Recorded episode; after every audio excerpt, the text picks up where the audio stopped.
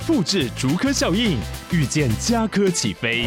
嘉义花园造镇新案，AI 世界城隆重登场，马上把握与嘉科最近的距离。嘉义科学园区无人机产业聚落，华泰名品城打造高铁 Outlet，故宫南院长庚医院县府生活圈，AI 世界城二到三房抢先预约，零五三七一七五五五。热门财经议题，即时投资快讯，焦点新闻话题，陈凤欣与您同步掌握。欢迎收听《财经起床号》。Hello，欢迎大家来到九八新闻台财经起床号节目现场，我是陈凤欣。一周国际经济趋势，在我们线上是我们的老朋友丁学文。先来看《经济学人》的关键字，我们来挑选五个来让大家知道一下趋势。对啊、今天我们挑的五个关键字哦，第一个关键字是加萨走廊哦。那一月三十一号，美国呢努力推动以哈战争的所谓三阶段的停火协议啊、那试图去减缓加萨走廊的紧张局势啊，以及为更持久的停战状态做好铺路。那根据美国中央情报局哦，跟以色列、埃及情报首长，还有在巴黎呢拟定了一个三阶段的停火协议草案啊、哦。如果以色列跟哈马斯顺利停火，首阶段会以六个礼拜为期。乙方呃，以色列啊，必须停止无人机的侦察，这一切的军事行动，而哈马斯则会释放包括了长者、病患和孩童这些平民人质。此外呢，巴勒斯坦人可以在加萨走廊自由移动。人道物资也会顺利到达各地啊。那第二个关键字呢是美国联总会啊。美国联总会还是把主要的利率维持在百分之五点二五到百分之五点五的范围内啊。这是联总会连续第四次维持利率不动。随着通货膨胀的减弱，投资人对降息的期待哦开始不耐烦。联总会几乎没有提供有关预计什么时候采取这项行动的任何资讯。它确实发布了更中性的前景啊。表示就业和通货膨胀正在走向更好的平衡，但几乎排除了三月份会降息的可能性，因此股票市场暴跌。同时间，英格兰银行也把主要利率维持在百分之五点二五不变。英格兰银行表示，在降息之前需要更多证据证明通货膨胀再一次的下降，并保持在低水平。不过，声明中删除了有关进一步紧缩的所有有关的措辞。第三个关键字哦。路上的颠簸哦，成为全球最大电动车的销售商后哦，比亚迪 BYD 表示去年的利润呢会高达百分之五十六哦成长，但他也警告来自中国本土的竞争对手竞争日益激烈。与此同时，由于当前的股市状况，雷诺取消了电动车部门 Ampere 的 IPO 计划。换句话说，投资人对电动车产业的信心开始下降。而 GM 啊，通用汽车也在财务报表中表示，电动车的成长速度开始放慢，但他也指出，电动车的销量仍在成长，今年应该会在美国汽车总销量的一成。该汽车制造商原本乐观的前景中的弱点仍然是中国。二零二三年，这家公司在那里售出了两百一十万辆汽车，低于二零一七年的四百万辆。尽管在电动汽车领域已经严重落后，Toyota 仍然保住了全球最大汽车销售商的桂冠，去年销售一千一百二十万辆，Volkswagen 再次稳居第二位，九百二十万辆。第四个关键字啊，全球经济，国际货币组织 IMF 表示，今年的全球经济成长大概是百分之三点一，高于去年十月份预测的百分之二点九。这在一定程度上是因为美国经济强于预期的弹性，在二零二三年的最后三个月啊。美国经济以年增长率百分之三点三的速度在增长，IMF 最大的上调的是基俄罗斯的 GDP，大概是百分之二点六。因为俄罗斯尽管受到西方的制裁，俄罗斯仍然能够把石油卖到其他的地方。例如，过去一年，俄罗斯对巴西的柴油出口就激增。而最惨的是欧元区，欧元区在二零二三年的最后一季度零成长，陷入了衰退。就是前三个月的 GDP 下降百分之零点一，全年经济增长只有百分之零点五。今天最后一个关键字哦，中国的恒大，香港法院呢正式裁定恒大进入清算程序。恒大呢背负着超过三千亿美元的债务，处于中国房地产危机的核心。这个裁决适用于总部位于香港的控股公司。而这家公司是庞大金融网络的一部分。不过，这个命令的执行还要取决于中国大陆的法院和地方政府，因为恒大的大部分资产都在中国大陆的境内。对，因为那个部分其实海外债的部分，对不对？嗯，没错。好，刚刚提到的，不管加萨走廊的情况，当最新的消息，现在呢，双方呢的谈判，卡达是说还没有任何的协议，还在谈判当中，能不能够结束加萨走廊这件事情，其实对于中东，不管是呃美国跟伊朗之间，或者是也门叛军组织胡塞组织在红海的危机会不会再扩大，其实那才是根本，那个事情不解决，那。呃，不管以色列或者是美国、英国在这个地区做任何的事情，他都没有办法阻止这个地区的战祸继续的扩大。这是我觉得才是根本当中的。就我我发现说，包括了像《华尔街日报》啊，还有美国呃英国的一些媒体，现在都抱持着这样的一个建议跟态度，就是说你不去解决加沙走廊的问题，那你现在要去。比如说说呃，伊朗的民兵呃支持的这一些伊拉克的叙利亚的民兵组织，你去攻击他，然后或者是呢，你去打胡塞组织，你都没有办法解决问题哈。这个我觉得这个趋势发生下来值得观察。好，不过接下来我们再来看到的是《经济学人》的 Cover Story，它这一次有两个版本，一个版本呢还是如何结束中东的痛苦了哈。那那个等一下我们再来谈那。呃，你今天要特别谈的是欧洲跟亚太版本的有关于社群网络的终结吗？对，我想，我想啊，呃，大家知道那个外国人、西方人过耶诞节啦，他们没有中国新年，不过可能因为。这个考虑我们要过新年哦，所以过年前的这一本经济学蛮厚重的哦。除了该封新提到的两个封面故事之外，还有一个科技季刊哦。那我觉得里面谈的题目呢，其实站在台湾的角度都还蛮重要的。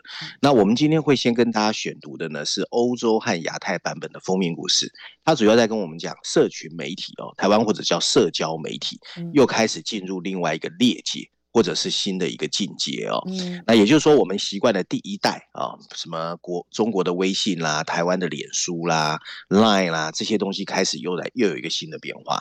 然后呢，我先跟大家讲这一个哦。那这这一次这一篇呢，它总共用了序论第一篇，还有 briefing 专文两篇文章哦。然后呃，它的欧洲和亚洲板块呢，主要就是在告诉我们，整个我们过去认识的社交媒体又在进行一波裂解哦。那先看一下封面设计哦，在封面设计上呢，经济学人刻意把一个社交媒体的表情符号哦放在汪洋大海中，可是呢，这个表情符号被沉入了海底，然后而且是一个面无表情的符号哦。代表哇不乐观，然后露出海平面的头顶变成一个小岛，上面坐着一个低头划手机的女孩，然后有一排黑色字体说明了一切，社群网络的终结哦。他说的是第一阶段社群媒体的终结，不是社群媒体整个终结哦。嗯、然后呢，我跟大家讲一下文章的内容，summarize 给大家听哦。文章一开始提到哦，确实哦，Facebook 在二月四号其实已经迎来了他二十岁的生日，但今天他看起来更像是一个傲慢。充满破坏性的青少年，而且满脑子都是钱。一月三十一号，这个社交媒体的创办人 Mark Zuckerberg 刚刚因为传播有害的资讯被美国参议员高声批评。但讽刺的是，第二天二月一号，Facebook 的母公司 Meta 发表了辉煌的业绩，它的估值已经冲破了一兆美元。也就是说，社交媒体迎来了一场深刻但鲜为人知的转变啊！曾经社交媒体的神奇。在于他把个人互动跟大众传播相互结合，而这个混合物现在又被再一次的分裂成两半。来自朋友状态的更新已经被来自陌生人的影片所取代，公开发文更多被转移到了封闭群体中。Zuckerberg 所说的所谓数位 Times Square 啊，翻译叫城市广场，正在重建。后续带来的问题会慢慢开始浮现，这跟每个人其实都有关系，因为社交媒体是我们体验网络的方式。Facebook 本身就有超过三十亿的用户，社交应用程序 APP 占据你我一半以上的时间，这反过来又浪费了我们超过四分之一的清醒时间。随着全球的联网，花费其中的时间又比二零二零年多了四成。社交媒体很有趣，又是线上辩论的熔炉，更是政治运动的弹射器。在全球一半以上人口将选举的今年这个大选年里面，连川普跟印度的莫迪都不时的在网络上面忙活着。新时代的社交媒体最明显的特征是，他们不再具有很强的社交性。受像 TikTok 的启发 Facebook 这些 APP 越来越多的提供人工智慧，根据用户的观看行为，而不是社交关系去传递被选择过的剪辑片段。同时间，主动发文的人越来越少。从二零二零年以来，喜欢在网络上记录生活的美国人比例从高达四成降到今天的百分之二十八。类似的议题也转移到了像 WhatsApp 和 Telegram 这些比较封闭的平台上。所谓的城市广场的灯光确实慢慢在熄灭。社交媒体本来就不透明，好，好，因为每个人都会发布不一样的内容。我们稍微休息一下，等一下马上回来节目现场。欢迎大家回到九八新闻台财经起床号节目现场，我是陈凤欣。在我们线上是我们的老朋友丁学文，也非常欢迎 YouTube 的朋友们一起来收看直播。好，刚刚提到了就是第一阶段的社群媒体，比如说尤其像是 Facebook，可能是最明显的。原本是希望能够拉住。朋友之间的连接哈，不管我们用的 Line 啦，或者是大陆用的 WeChat 啊，然后或者是 Telegram 啦，好，这一些，它的目的都是如此，让朋友跟朋友之间的连接能够增加。但是现在呢，我们从这些社群媒体当中呢，得到的讯息已经不纯粹是朋友的提供的讯息，而是用人工智慧运算的结果推到我面前，觉得我最喜欢黏着的话题。啊，抖音是最明显的嘛，哈。那 Facebook 其实现在的情况也是如此，IG 也是如此。那么，所以这也使得主动发文的比例，因为我本来是想要朋友之间得到讯息，可是现在可能朋友之间不一定从这个管道能够得到讯息，主动发文的比例也从百分之四十降到百分之二十八。如果从趋势的角度来讲，其实是蛮大的一个变动的。在这种情况之下，社群媒体的发展，社群网络的发展如何看待？那我们继续讲哦。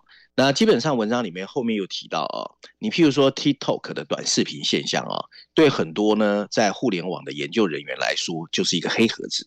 连 Twitter 都已经改名为 X，它发布了一些程式码，加强了对推文被查看的数据的存取，而很多的私人群组早就被完全加密。那这样做的一些后果呢，当然值得欢迎。政治圈的活跃人士就说，他们现在必须放缓自己的言论，才能得到一般人的支持。而在 X 中刻意哗众取宠的泼辣贴文，非常可能被学校家长的话是 APP 视为拒绝往来户。而讯息传递 APP 上的贴文改用时间顺序排列，不再按照参与演算法排列，这有效减少了耸人听闻的比例。特别是封闭群体可能更有利于青少年的心理健康，因为他们的私生活如果在公共场合被剖析，身心状况其实会陷入困境。一半以上的社交媒体呢，是基于行为的演算，为你带来一大堆天外飞来的贴文。社交媒体仍然可以充当你我自我意识强化的公布栏。里面获取内容的贴文，仍然可以间接把一些创意传到你的身边。社交媒体的新世界也有自己的一些问题。讯息 APP 基本上不受监管，对于小群主来说，这是好事情。平台不应该对直接讯息进行监管，就像电话不应该被监听一样。而在独裁政权下，加密聊天可以拯救生命，但 Telegram 的二十万群主。更像是不受监督的广播，而不是对话。印度政客使用或是 APP 传播谎言，而这些谎言肯定会从 Facebook 在网络中被删除。随着人们转向封闭的群体，留下来的开放网络就会变得不再那么有用啊。在 COVID-19 期间，很多的科学家和医生在网络上展开辩论，其中既有真实的见解，也有错误的资讯。当俄罗斯入侵乌克兰的时候，所谓的开源情报开始流传。如今，这些对话正在消失或转向封闭的管道，从而减慢了思想的传播。同时间，仍在公共网络上发表言论的大部分是中年男性，而且越来越倾向把自己打造成所谓的极端左翼或右翼哦。而更重要的是，由用户行为驱动的开放网络演算法，似乎准备好传播最刺激的影片。为了让某些东西在社交网络上形成病毒式的传播，人们学会选择性的分享。比假新闻的兴起更迫切的一个现象哦，就是。真实新闻越来越缺乏。扎克伯尔曾经说，他希望 Facebook 成为一份个人化的报纸，但自从他们决定转向娱乐功能之后，新闻仅占人们在 Facebook 上面看到内容的百分之三，而在社交媒体上，只有百分之十九的成年人每个礼拜主动分享新闻报道，低于二零一八年的百分之二十六啊。很多依赖社群分发的新闻出版物早就消失了，而那曾经是我们看世界的窗口啊。有将近百分之五十的年轻人有着同样感觉的时候，这就会变成我们每个人的问题。社交平台决定的新闻不再有趣，但讽刺的是，社交媒体又成为了很多人的主要新闻来源。所以文章哦，经济学在最后一段提到哦，有有些人认为社交网络有很多的缺陷，或许我们可以透过更好的治理、巧妙的编码。或者不同的商业模式来解决这些做法，或许有帮助。但新一代 APP 引发的问题告诉我们，社交媒体的缺陷也是人类对交流这件事深刻权衡之后的一个结果。当平台重新转向特定圈子，他们可以不必忍受监管的无处不在；当人们逃离所谓的回声室的时候，他们不必再被极端内容打扰；当用户选择浏览更多的娱乐内容的时候，他们看到的新闻当然就越来越少。随着社交网络的衰落，平台营运商和用户应该减少时间在旧形态的对战上，而是花更多时间来应对新平台崛起的一个新的争夺战。那我真的看不出来，这要怎么解决？因为它既然已经变成了封闭式的社群管道的话，你要去控制它就，就就是你要去，呃，比如说我们会觉得说，Facebook 上面其实坦白说有很多虚假的信息。你如果只用社交媒体去得到你所有的讯息，嗯、你就势必的会被你自己的原本的想法，然后不断不断的同温层强化那个传声筒效应，就越来越强化，越来越强化，你就根深蒂固的相信一件事情。可是至少大家还可以去攻击 Facebook，可是你现在到了这种封闭的，不管是 WhatsApp 啊、Telegram 啊、Line 啊，哈也是啊，哈那或者是大陆的 WeChat，都是一样的道理，就你其实。因为它是封闭的，朋友跟朋友之间的联系的一种工具，你就更难去从这里面找出假新闻了耶。凤馨，我跟你讲啊，其实如果单纯看《经济学人》封面故事，你会觉得他是把问题抛出来。那你刚才问的很多问题哦，在 briefing 专文里面有答案。那我简单跟你讲，《经济学人》认为的答案哦。那你知道我们如果去欧洲玩，去欧洲第一件事你都去看教堂，对不对？对。教堂外面是不是有个大广场？叫 Tom Square，就是这篇文章里面提到的 Tom Square。他说哦，曾经所有的人都躲在自己的家里，后来发现有个 Tom Square 可以去那边聊八卦，所以所有人都去那边聊八卦。那经过了这段时间之后，物极必反，所有人又发现呢，我不要再到 Tom Square 去聊八卦，我的生活变得很乱，所以所有人又钻到自己所属的小咖啡厅里面去，跟自己熟悉的人去。谈自己属于属于比较隐私、比较私密的东西。它其实整个两篇文章主要在告诉我们，这个社会的社交活动又重新物极必反，回到了 fundamental。嗯，要回到现实面的人跟人的交流，是不是？对对对对。他说：“经过了一段繁华之后，大家发现 又回归平静，还是找自己的好朋友开一个小封闭群组，就像钻到那个 Times Square 那种广场旁边的小咖啡厅。所以欧洲的广场旁边不都有很多小咖啡厅吗？嗯，那欧洲人就一一群一群在那里喝咖啡聊是非。好，我希望他能这样回归，因为这样回归的话。”其实对身心健康都是有帮助的，对不对？对对，我觉得这是他这一次谈的主要内容。好，接下来再来看到的是，你挑选了《金融时报》的社论呢、哦，要来谈关键产业的人才争夺战，尤其是年轻人的人才争夺战。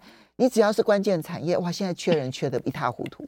对，凤仙，我跟你讲，这篇文章我自己也很喜欢哦，因为我觉得《金融时报》的社论哦，点出了一个哦，大家只知道年轻人变了。大家只知道缺工，大家只知道世代有代沟，但没有人点出这里面的问题是什么。那我觉得《金融时报》这次有用心哦，把这个社会现象或者是影响政经的状况哦，来跟我们做一些分析哦。它的标题写的就很好哦，它标题写的是“关键产业和年轻人才的争夺战”哦，然后呢，补充标题写的是。无论从石油、天然气，甚至是国防产业，所有人都在努力填补所谓的技能人才的缺口啊。那文章一开始他就先介绍了一个人哦，这个人的名字叫 Harold Han 啊。那 Harold Han 呢，其实我们比较少听到，但美国人都知道他的名字，因为他是美国石油和天然气的商业巨头。他的公司叫 Continental Resource，因为美国最近开采页岩油嘛，哦，凤琴你知道，所以他现在是全世界。排名第六十三名的富豪，非常非常有钱。那他最近呢被新闻采访的时候，他说他其实充满了忧虑，所以他决定把他的钱拿几百万美元出来。资助所谓奥克拉荷马州立大学的能源研究所，那大家可能会觉得说，啊，那企业家都这样啊，你捐钱给学校就是为了抢他们的 IPRD 嘛，对不对？他说不是，因为他觉得，因为气候变迁，美国年轻一代人根本就不愿意到他的产业里面去工作，而化石燃料。并不是唯一一个像他一样充满担忧的产业，所以他捐钱是为了去讨好那些学生啊。然后他说呢，由于环境、道德还有很多很多的原因，越来越多年轻人心里一点都不想去他不喜欢的一些产业哦，而这些产业偏偏对经济又至关重要。那这整个情况逼的全球很多产业现在都不得不努力用各种花招来吸引未来需要的年轻人才，其中呢，采矿产业一直面临着所谓被怀疑永续性的问题，suspendable 啊。那年轻人一直以来呢，对国防制造业觉得他们有道德上的疑虑，而物流和化学制造品只找得到偏远城镇的年轻人才。更多的传统制造业根本招募不到人才，而医疗保健和教育产业被认为工资过低，而且常常要加班，而农业和农产品产业更是被认为提供了恶劣的工作条件和有限的职业前景，这让整个全球科技面临短缺的企业日子变得越来越困难。对，但主要经济体最近对移民的打击，更是让情况变得雪上加霜，制造和生产、营运和物流。IT 和数据、销售和行销，甚至工程这些技术技能都出现了劳工的供不应求。百分之七十五的雇主表示，他们短时间之内根本找不到人填补职缺。那有一份有关情绪的调查显示，哦，年轻员工会被企业的宗旨和他价值观相符的雇主所吸引，但在选择工作地点的时候，又更倾向于考虑自己想要的生活方式。许多高阶主管形容他们是 snowflake，翻译叫雪花啊，雪花世代。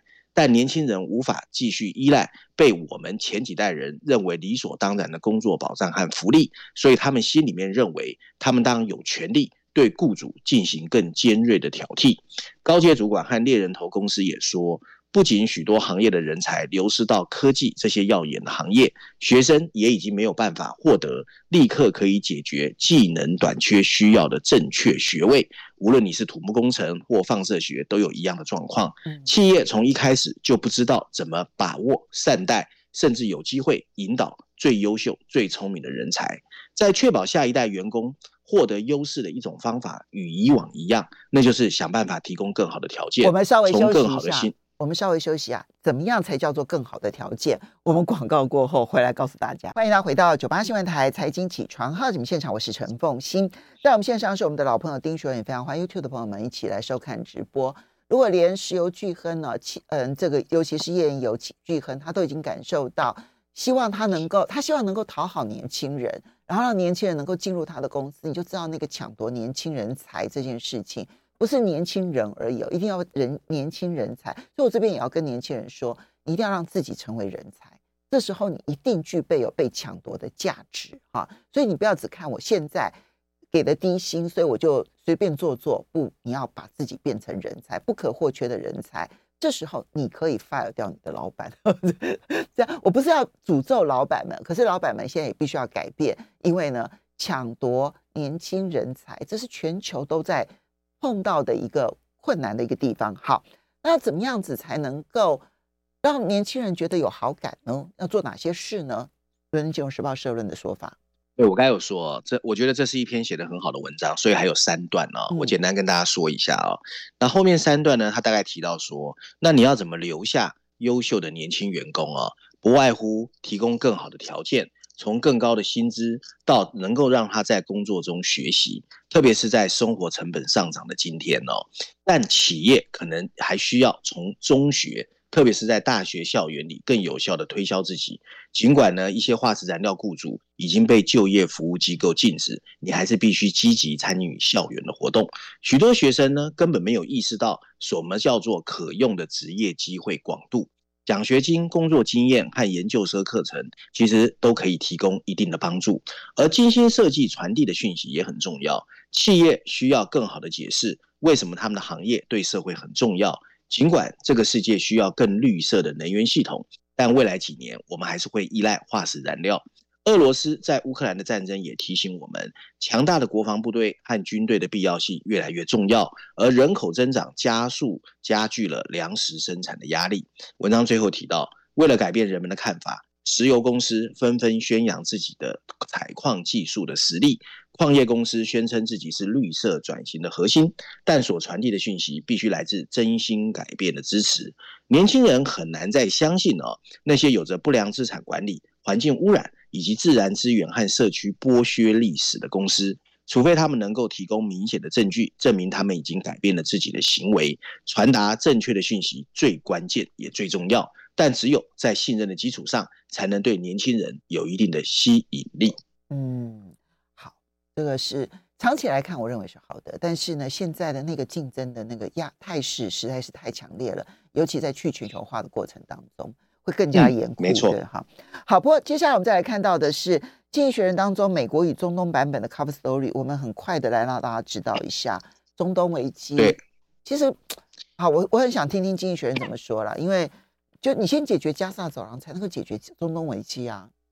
对，这一次呢，经济学用了三篇文章、哦，包括了呃中美国中东和非洲板块，所以序论第二篇，还有中东和非洲板块的第一篇和第三篇哦，所以有三篇文章。那一样，我简单 summarize 给大家听哦。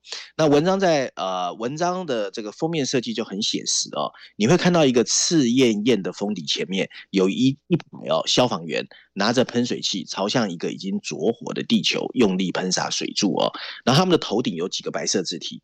怎么结束中东的痛苦啊？那文章呢，大概是提到说，真的很不容易，延宕了好几个月。一月二十八号，卡达、埃及、以色列和美国官员终于在巴黎会面，讨论一项释放哈马斯扣押人质的计划。这个礼拜，美国国务卿布林肯也会访问这项计划的协调者，包括卡达和埃及，还有以色列、约旦河西岸跟沙乌地阿拉伯。那美国国务院发言人就说。布林肯会继续透过外交努力达成协议，确保所有剩余人质的安全，并包含一项人道停火，允许向巴萨平民提供持续增加的人道援助。现在呢，有十个国家陆续陷入了战争哦，在加萨走廊，尽管有两百万人面临着饥荒，但以色列士兵和哈马斯分子仍在互相残杀。在黎巴嫩边境。真主党和以色列进行一场低级别的战争，也门胡塞武装分子仍然不时的攻击商船，加剧了埃及的金融危机，更引发了英美的大力报复。一月二十八号，由于伊拉克民兵在约旦杀害了三名士兵，也非常可能引发美国和伊朗之间的进一步冲突哦。那还好，绝望中一抹阳光出现，在美国和沙乌地阿拉伯主导的激烈外交中，一项变革性的协议正在成型。他们尝试利用协议中的释放人质来重置以色列的政治，甚至利用这项重置打开通往巴勒斯坦的道路，然后再利用以色列对这个的承诺作为他跟沙乌地阿拉伯之间达成协议的这个基础，其中包含了相互承认。当然了，所有一切必须以美国的安全保证做基础。可是目前为止，整个协议还没有当啊，但中东总算出现了一个全新的经济和安全的架构。有机会的原因之一是以色列可能会让步，因为人质回家迫在眉睫，继续战斗达不成这个目的。哈马斯呢，其实损失也惨重，所以拖下去也没意思。那另一个可能的机会在于美国、埃及、海湾国家和沙乌地阿拉伯世界具备充分的理由合作，因为大家都害怕伊朗继续威胁以色列的和海湾地区，最后形成勒索世界贸易，所以和平是唯一的出路。经济学人的报道显示啊。下一步要看沙乌地阿拉伯的态度。十月七号以前，他们本来正在制定一项承认以色列的协议，来换取沙乌地阿拉伯和美国签订的国防协议。伊朗当然不乐见这个协议，除了标志阿拉伯国家三十年来对和平的最大承诺，也会让他们变成一个以美国为首的地区联盟，然后集合起来遏制伊朗。不过有两个障碍横亘在前，那两个障碍呢，其实是两个人。就是以色列的总理内塔雅胡和加萨走廊的哈马斯领导人。经济学人呼吁拜登应该通过向内塔雅胡施压来加速整个进程。那至于另外一个障碍啊，经济学人认为，如果停火，哈马斯最狂热的武装派系可能会成为加萨的主导力量。为了阻止这个情况，并继续拆除隧道，哈马斯领导人辛瓦尔应该被要求离开加萨，前往像卡达这些国家，就像当年的阿拉法特离开黎巴嫩。所以呢，他在最后提到，现在最迫切需要的是持续已经有的动力。阿拉伯国家愿意花钱并提供安全，以色列人和巴勒斯坦人对改变就会越有信心。美国愿意推动，当然最有利。中东和平得来不易，但世界贸易必须抓住这个机会，因为战争的趋势将更无情。好，我同意。现在横亘在前面的就是内塔尼亚胡。美国真的能够让内塔尼亚胡同意停战吗？而你也只有在停火了之后，他后面提到的就是让哈马斯的领导人离开加萨走廊，这一点我同意。但现在以色列要的是所有的加萨人全部离开加萨走廊，他们是直接要求说，所有的西方国家不要再捐款给联合国的加萨走廊的这一些难民救呃救助救助总署，所以他们现在指控说，联合国的这些难民难民救助总署的人其实跟哈马斯。这个勾结，然后呢，攻击以色列，他要让这个组织完全瘫痪了之后，让所有的加沙人无法留在加沙走廊。如果他是要这个样子的话，他还期待着沙乌地阿拉伯跟以色列建交，那我觉得那就真的是缘木求鱼。所以，我们现在大家都看得很清楚，就是拜登到底能不能够阻止内塔尼亚胡更进一步的下去？我觉得这才是所有的关键，好吧？不过过年前了，我们最后很快的谈一下，就是，嗯，《经济学人》商业板块当中有关于就是科技新产品，谁才可能是智慧型手机下一个杀手级的科技新产品？对对对，最近各位如果有看到，可能在短视频里面最多就是很多人开始带那个 Vision Pro 在街上走，对，来告诉我们它到底好不好用啊？所以这一篇呢，它的标题直接写的是 After the iPhone，就是凤馨刚才提到的。iPhone 呢，其实是应该说智慧型手机销售越来越乏力哦。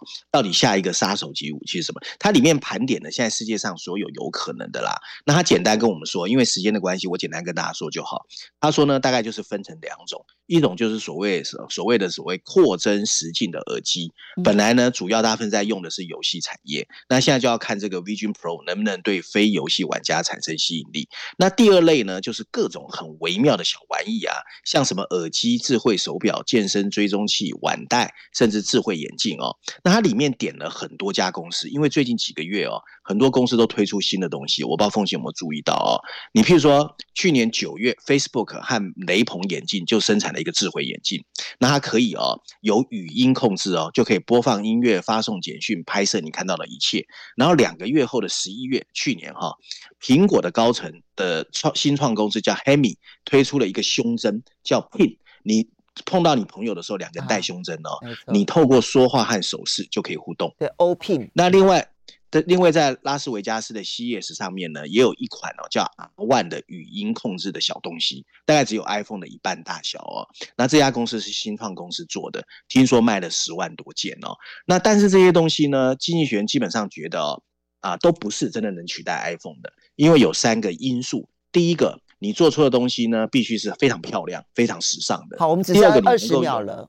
嗯，对，第二个你必须用不同的功能显示啦。第三个就是人工智慧发展太快，你可能跟不上。好，所以谁会是呃下一个杀手级的科技新产品？既然没有定论，会看到有很多看起来蛮有意思的，但是终究要用社会来证明到底谁对谁错。非常谢谢丁学文，也要非常先给你拜个早年，然后也要新年快乐。